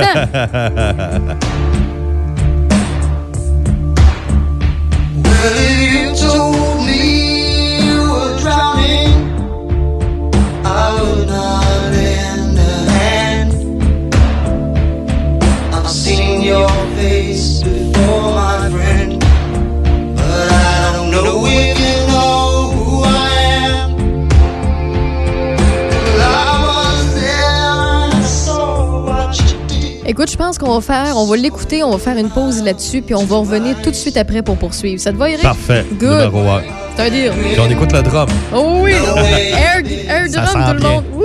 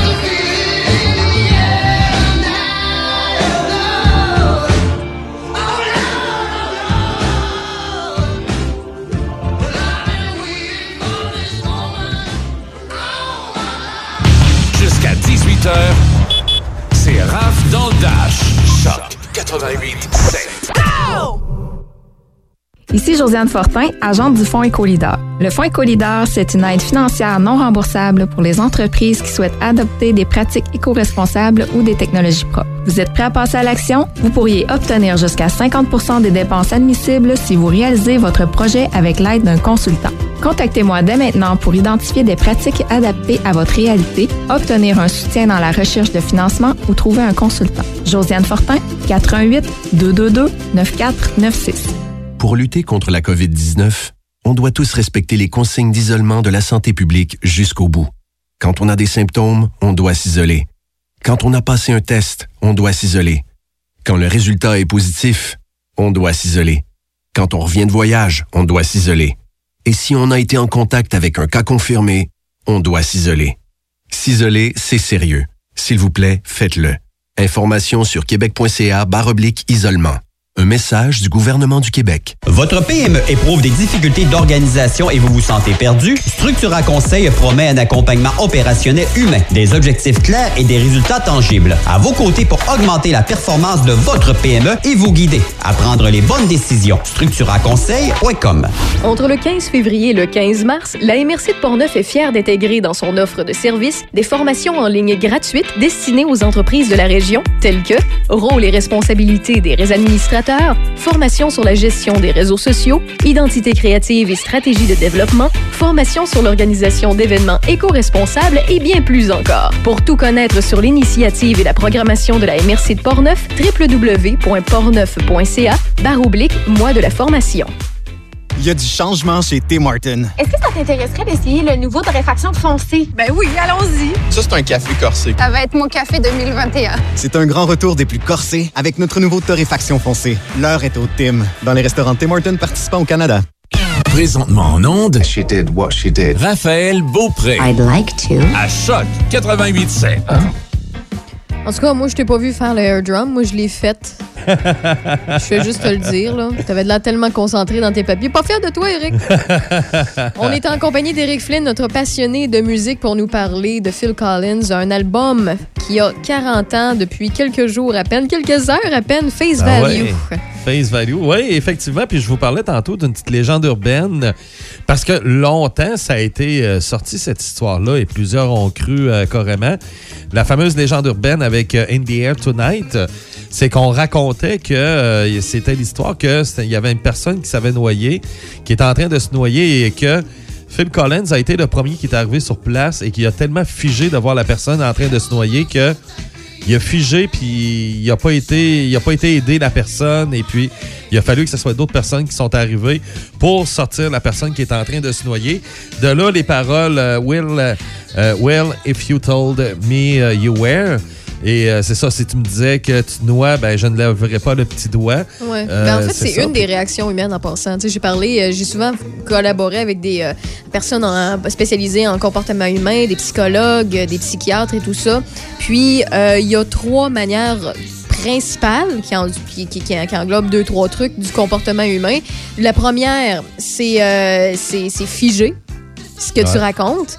L'autre, c'est fuir, faire semblant de rien, euh, comme si j'avais rien vu, comme si rien n'était, puis laisser ça à quelqu'un d'autre. Et l'autre, c'est euh, c'est attaquer qu'on appelle, là, mais là, c'est dans ce cas-là, c'est pas le bon terme, mais c'est agir. Agir. Donc, c'est c'est fuir, euh, figer, puis agir. Ah, les trois. euh, ben, c'est ça. Ouais. Puis même que Eminem, euh, il y a la pièce Stan euh, qui a faite euh, un petit peu plus tard, qui était reliée à cette histoire-là, tu sais, puis euh, il avait fait une chanson là-dessus. Et ça a pris quand même plusieurs années. Je sais pas si Phil Collins voulait euh, vraiment planer le doute ou euh, si c'est arrivé tout simplement dans, dans ses oreilles un petit peu plus tard. Mais c'est ça, il a démenti que de cette histoire-là, que c'était complètement faux et que, bon, comme il, a- il a expliqué, In the Air Tonight, euh, c'est vraiment une chanson qui est écrite euh, suite à son divorce avec sa femme Andrea et que euh, les paroles ont été improvisées même. Ah, ouais, C'était improvisé carrément. En tout cas, pour une improvisation, c'est Ça, vraiment ça a été excellent. réussi, ouais. Oui. Alors, ça, c'est sûr. Ce qu'on entend en ce moment, ben, c'est justement l'influence un peu des Earth, Wind and Fire. Ouais, on Le cuivre et ainsi de suite avec la pièce Behind the Lines.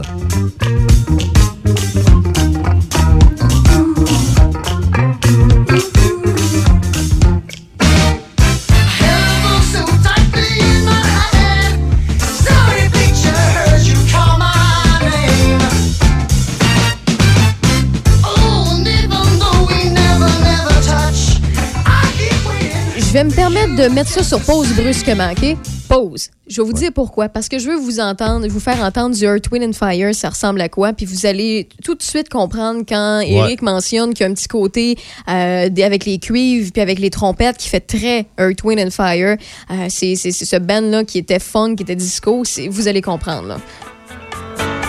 C'est September. Oui, c'est September qu'on entend.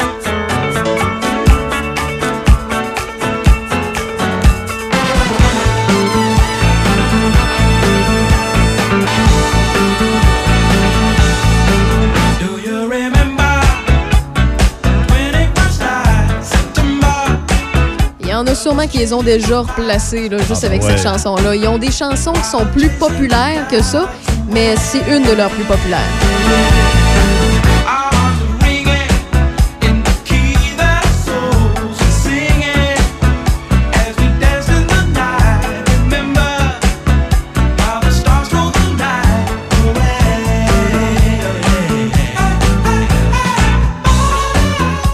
Ça, c'est du Earth, Wind and Fire de September. On retourne avec euh, la sauce de Phil Collins, mais vous allez remarquer un petit peu au niveau des trompettes et tout, là, ce qu'on disait, là. Le petit groovy, le petit funk en arrière, là, il y a des chansons d'Earth Wind qui ressemblent beaucoup à ça. Ouais. Et ce qu'on entend, c'est Behind the Lines.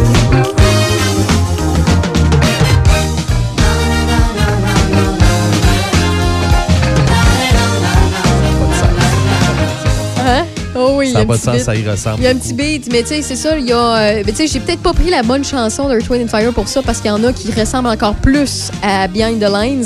Mais euh, bref, au moins, ça vous donne une petite idée. Où en étions-nous rendus? Ouais, ben justement, avec euh, Beyond the Lines, on peut continuer. C'est que ça, c'est la version Phil Collins, euh, style influencé par Earth, Wind and Fire, les années 80. Par contre, il y a la version Genesis euh, qui ont fait. Et là, c'est vraiment différent. On- même si euh, Banks et Waterford, euh, ces, ces deux complices de Genesis, euh, ont participé à son album Face Value, mais là, on a vraiment le son Genesis, là, vraiment la différence avec la même chanson. Alors, Behind the Lines. Beaucoup plus rock progressif. Ah, ben là. Moins trompette, moins funky. Moi, je préfère celle-là. Moi, j'aime les deux.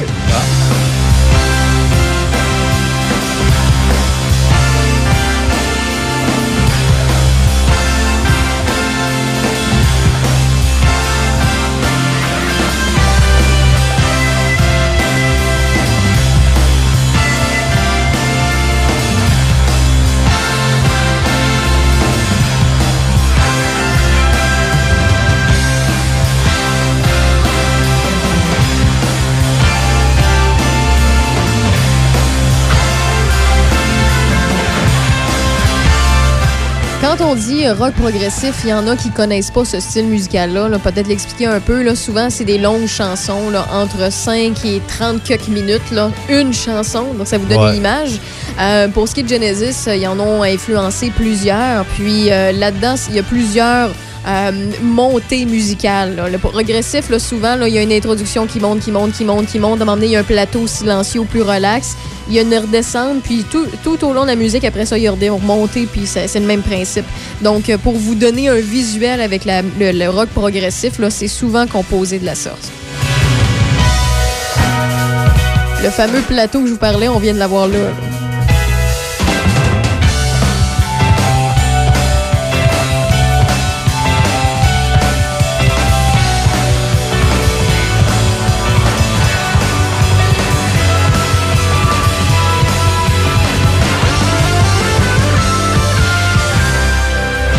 Donc, effectivement, différent, mais toujours Question pour toi, parce que je sais que tu es fan. Préfères-tu l'époque euh, Phil Collins ou Peter Gabriel? Je préfère. Euh... Eh, Seigneur! Hein? C'est un méchant dilemme. En fait, je préfère la voix de Phil Collins. Je sais que c'est pas la bonne réponse, mais je préfère le côté théâtral de Peter Gabriel. Ah, puis le fait qu'il dérangeait, le fait qu'il avait qu'il amenait ses idées alors que ça dérangeait euh, du monde dans le band et du monde dans la salle. Euh, moi, j'apprécie beaucoup ce côté artistique-là. En fait, c'est comme si tu me demandes Noël Gallagher ou bien, euh, voyons, j'oublie de son nom. je dis Noël, puis tout le monde oublie Noël d'habitude. là, Dans Oasis, là, l'autre, c'est. ah, son frère? oui, voyons. Noël et... euh, ouais, Pourquoi je l'oublie? Noël, Noël, c'est lui que tout le monde oublie d'habitude. ouais euh, hey, tabarouette, esprit, là, tu Attends vois, là. un petit peu, hey, je peux Je viens pas d'avoir un deux minutes. Attends un peu. Voyons, tabarouette, on l'a sur le bout de la langue, c'est Ben, ça Attends un peu, pire. attends un peu. C'est sûr que. Gabriel, lui, de son côté, était beaucoup plus théâtral, effectivement. Puis même, il l'a transmis, euh, ce côté-là, il l'a transmis dans sa carrière solo. Liam, euh, Liam. Liam Gallagher. mais, mais c'est ça que je t'explique, c'est que euh, Noël Gallagher, c'est la voix, c'est l'âme, c'est la, la, la justesse. Liam Gallagher, c'est le rocker, c'est lui qui arrache tout, c'est lui qui a de l'attitude, qui, te donne un show. Peter Gabriel, c'est le gars qui te, donne, qui, qui donne un spectacle, qui est très artistique, qui te met une pièce de théâtre en même temps qu'il fait de la musique. Puis de l'autre côté, t'as Phil Collins, qui est plus timide, plus silencieux, mais qui est sa coche. Tu comprends? Exact. Fait que moi, même affaire que Oasis. Pour le show, je préfère Liam. Pour la voix, je préfère Noël. Donc, c'est un peu le même principe, le même dilemme que j'ai avec Genesis. Ah, c'est bon. C'est une réponse assez complète, hein, je pense. Ouais, ouais, ouais, ouais, c'est précise, ouais. Je replace mes lunettes Réponse de de geek. politicienne. Ouais, non, c'est ça.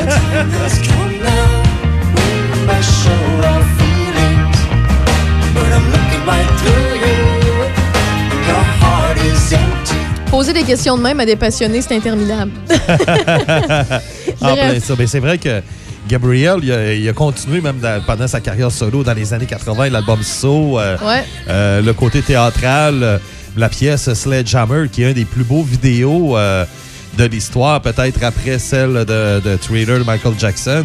Mais il est incroyable, cette vidéo-là. Là, puis euh, Ça a toujours été la marque de commerce, euh, justement, là, pour euh, Peter Gabriel. Tu vois, j'ai un autre collaborateur là, que tu connais, là, Guy Lambert, notre pro techno, là, qui, euh, qui m'écrit entre gros guillemets. Là, je lis entre les lignes que j'étais un petit peu intense. Là.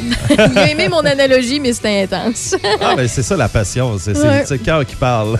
Donc, Beyond the Line, ça, c'est la version de Genesis et non celle que Phil Collins a faite solo par la suite. Non, c'est ça, c'est ça. Ça, c'était vraiment là, une version beaucoup plus accélérée. euh, même que on devait présenter une version un peu plus pirate en la- avec le, le producteur, mais il l'a joué à l'envers un peu pour. euh, euh, un peu pour faire un clin d'œil à ceux qui parlaient que ah la musique à l'envers t'entends des drôles de sons sataniques Ouais, et ainsi de ouais, suite ouais. et puis euh, en fin de compte l'idée ça a été abandonné par exemple là. mais on devait faire euh, justement cette idée-là. Là. Puis euh, ça a été abandonné justement avec euh, la pièce Beyond the Lines. Ce qu'on entend, c'est I Miss It Again, un autre single euh, qui a fonctionné beaucoup dans les charts de, de, de- pour Phil Collins de, Phil- de Face Value. Et bien entendu, en Angleterre et aux États-Unis, l'album a été numéro un. Je vous parlais tantôt qu'il a enregistré des chansons. Euh, la plupart des chansons, il les a toutes enregistrées au début en démo chez lui à Vancouver, parce qu'il demeurait là, parce que c'est un anglais. Et l'enregistrement, bien sûr, ça a été fait à Londres. Et une partie aussi a été faite du côté de, Los Angeles. Alors, euh, c'est vraiment là, sur trois pays, dans le fond, Face Value est venu au monde.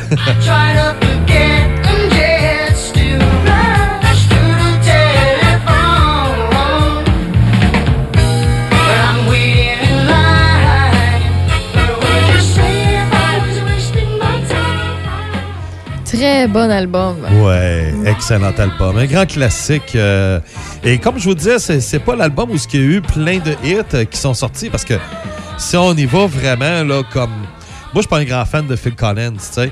Donc, j'aime ce qu'il a fait, j'aime ce qu'il fait, je l'admire, mais si j'arrive avec des albums qui m'ont vraiment influencé ou qui ont influencé la musique, euh, Face Value me vient pas en tête tout de suite.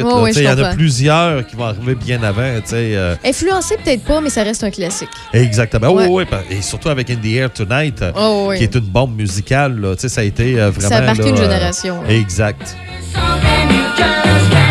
Est-ce que c'est le moment où j'essaie de t'impressionner musicalement Ouais, parlant? on est rendu là. OK.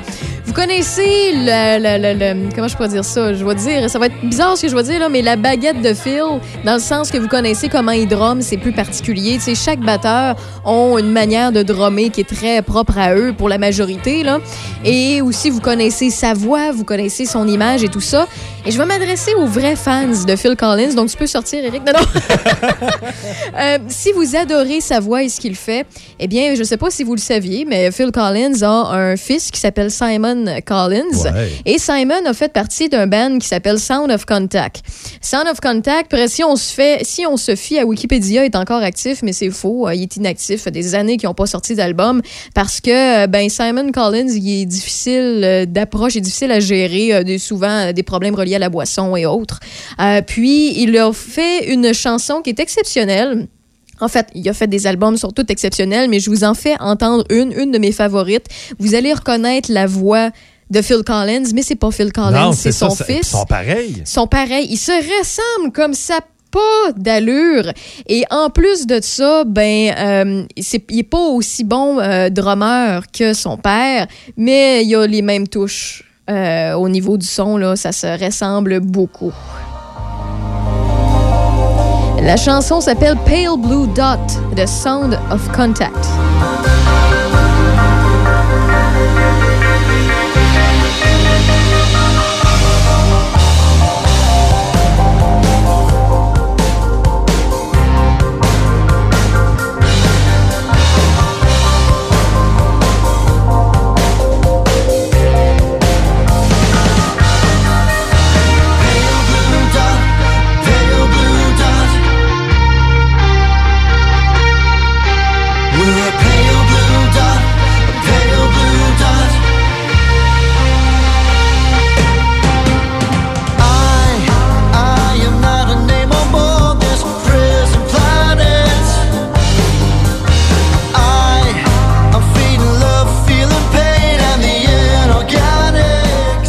Collins a, sou- a souvent participé à des représentations de Genesis euh, au fil des, euh, des dernières années, alors euh, que c'était possible de le faire. Il a remplacé, il a aidé, il a co-chanté aussi. Et je sais pas si vous en rendez compte, mais la voix puis le drum, y a une ressemblance. Hey, c'est incroyable. Autant que euh, les Lennon, John et Julianne, Ouais. ils ont exactement la même voix Ah, toutes ça, j'ai jamais écouté, je, je savais pas. C'est euh, si t'as le temps de Julianne? Lennon. Ok, ben je euh, le note, je vais regarder chez ouais, moi à la maison. Puis, euh, si les gens veulent noter aussi, là, la- comme la pièce Velotte, euh, n'importe quelle chanson de Julianne Lennon, il a exactement la même voix que son père, c'est fou. C'est incroyable. Il y a du monde qui m'écrit pour me dire non, non, non, c'est Phil Collins qui chante. Non, non. Sound of Contact, Pale Blue Dot. Il a, un peu le même look qu'à l'époque. Il était barbu, là. Il ressemble beaucoup. C'est son fils. Mais il y a une différence visuelle. Mais la voix puis le drum, là.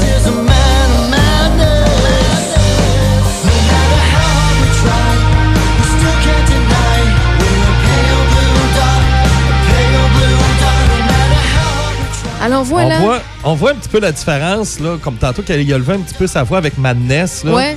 là on voit la différence que c'est pas Phil. Là, ça paraît que c'est pas Phil. Là, tu sais. Puis, puis, tu sais, quand je dis qu'il y a moins d'aisance au drum, mais qu'il y, a- y un peu le même beat, là, tu sais, l- les beats qu'on entend là, dans In the Air Tonight, il y a certains t- trucs qu'on entend dans cette chanson-là, particulièrement, qu'on entend un peu le même rythme ou le même type, la manière qu'il pioche. Je sais pas comment, Ouais. je suis pas drummer, là, j'ai pas les bons termes, là, mais euh, ça a vraiment une différence. C'est comme lorsqu'on entend Dave Grohl drummer, c'est pas pareil que n'importe quel drummer d'un autre band ou qu'on entend, euh, euh, là j'oublie le nom, là, le gars qui avait tout le temps une... euh, Mike Portnoy.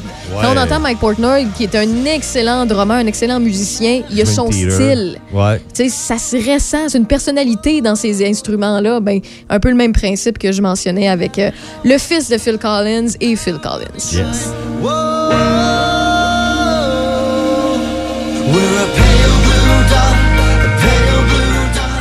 Bref, pour terminer, tu avais quelques nouvelles Ouais. pour nous concernant euh, certains musiciens. Je te laisse aller euh, commencer avec. Parfait. euh, Ben, le premier, c'est Gene Simmons de Kiss. Bon, moi, j'adore Jane. Comme artiste, c'est mon idole de, de toujours. Mais sauf que l'homme, euh, je suis pas souvent d'accord avec lui. Et euh, il a fait une sortie cette semaine dans une station de radio euh, new-yorkaise. OK. Et bon, il a commencé à accuser les jeunes comme de quoi qui ont tué le rock et que c'est de la Ben, faute voyons. des jeunes qui téléchargent de la musique gratuitement. Alors, c'est ce qui fait que ça, ça tue le rock. Et il est tellement déconnecté, l'ami Gino, qu'il est revenu avec Napster. Là, Napster qui date de 2000. là, tu sais.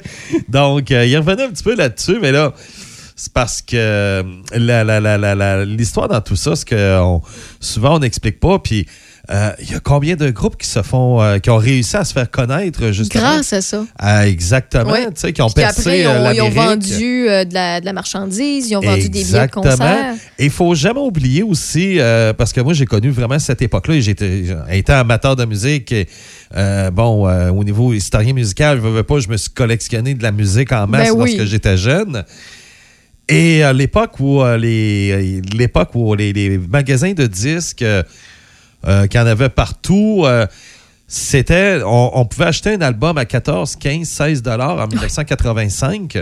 Et combien d'argent là-dessus qui allait au disquaire? À peu près 50 à 75 cents. Et euh, à peu près le reste, ça allait aux majors, aux maisons de disques, Ouais. et ça allait aux artistes. Combien de fois qu'ils ont euh, vraiment là, euh, exploité les gens? Euh, C'est un qui peu le, euh, le même principe que les écrivains. là. Les livres là, que vous achetez à 12 piastres, 30 piastres, 40 piastres. là. C'est ça. Il n'y a pas grand-chose qui retourne après à, à l'écrivain. là. Il y a pas- Ça, ça va ça. aux maisons d'édition. C'est le même principe avec les albums. Exactement la même affaire. Et puis même le magasin de disques, il se faisait pas d'argent. là. Mm. Il s'en faisait un petit peu, mais c'était vraiment des pinottes. Là. Donc, c'était un peu le retour un peu là, du, du balancier. Là, Ah, c'est une bonne Alors, nouvelle. euh, ben, exactement, exactement. Et c'est ce qui permet aussi à faire connaître beaucoup d'artistes. Il y a Marilyn Manson, lui, de son côté, il y a son single Don't Chase the Dead. Et euh, Billboard, euh, on a décidé d'effacer toute, toute trace de Marilyn Manson comme s'il n'a jamais existé. On rappelle pourquoi? Oui, avec euh, l'histoire des accusations qu'il y a eu, là, il y a plusieurs noms sont sortis et euh, euh, bon, des, des, des, des, des histoires de- de- d'agression psychologique et physique euh, avec plusieurs femmes. Il y en a qui sont allés chez lui. Il y a eu plusieurs témoignages. Il y a par exemple beaucoup aussi qui ont, qui ont témoigné, mais en faveur de Marilyn Manson. Ouais. Tu sais, comme Sharon Osbourne, euh, euh, elle, elle, elle comprend pas pourquoi on le traite comme ça, justement. Elle dit, voyons donc, elle dit, moi, il, il a toujours été gentil, puis j'ai jamais Tu sais, entendu. Sharon euh, elle a enduré des affaires hein, aussi. Ben, hein. C'est sûr. Sharon, il n'y a pas personne qui, dans l'industrie de la musique, là, là, même les, les, les rockers là, qui, euh, qui, qui rock solide, là, puis qui, qui, qui- bon, vous, Ouais. vous imaginez un peu, il n'y a personne qui va l'intimider, Sharon. Yes. Hey, les amateurs de Rush, euh, de votre côté, on sait que Neil Peart nous a quitté, le batteur du groupe. Oui. Mais là, Geddy Lee et Alex euh, Lifeson ont décidé de se réunir et ils travaillent sur un nouvel album ensemble. Ils ne veulent pas appeler ça Rush, mais ça sera un peu comme Rush, mais sans, euh, bien entendu, Neil Peart. Mais on va avoir de- du nouveau matériel euh, des euh, deux des trois membres euh, du groupe. Alors ça, j'ai bien hâte d'entendre ça. La même chose aussi, il y en a un en confinement qui s'est dit, bon, ben moi, j'ai du temps à perdre, j'ai j'ai commencé à jardiner, mais j'ai ça, faire, de- faire du jardinage. C'est Cliff Richards. Ben, il a lâché euh, sa petite rôle de pelle euh, de jardinage. Il l'a serré, il a sorti sa guitare, il a composé de la musique, puis il a dit on a du stock pour faire un album, nous autres. Il a décidé que, euh, effectivement, il a annoncé que les Stones, euh, ils vont euh, bientôt rentrer en studio pour sortir un autre album. Alors, on va avoir du matériel des Rolling. Stones euh, en 2022. En terminant, Cliff Richards, Cliff Richards, Cliff Burton, ex-bassiste de Metallica, a eu 59 ans avant-hier. Alors, c'est ça, et Bruce Springsteen qui a été pris au niveau de l'alcool au volant. Alors, plus de détails à venir. Ah, ben merci beaucoup d'avoir fait le tour. Puis nous, dans le fond, c'est très, très simple. On se dit à jeudi prochain. là. Yes! C'est un rendez-vous. Vous, Ben, ben, hâte de savoir de quoi on va parler, de qui on va parler. Ah, c'est Europe? Yo, ouais, ah, ça devait l'être cette semaine, mais. Ah, euh, très bonne idée. Ben, j'adore, euh, j'adore. On a tellement, je suis convaincue qu'il y a plein de choses à dire sur Europe, ah, puis ben qu'on oui. connaît pas, puis qu'on ne sait pas encore. Puis si jamais vous avez des suggestions, vous pouvez le faire sur notre page Facebook de Choc 88.7. Je vous dis euh, bonne fin de journée et on se retrouve demain. Salut là. Bye bye.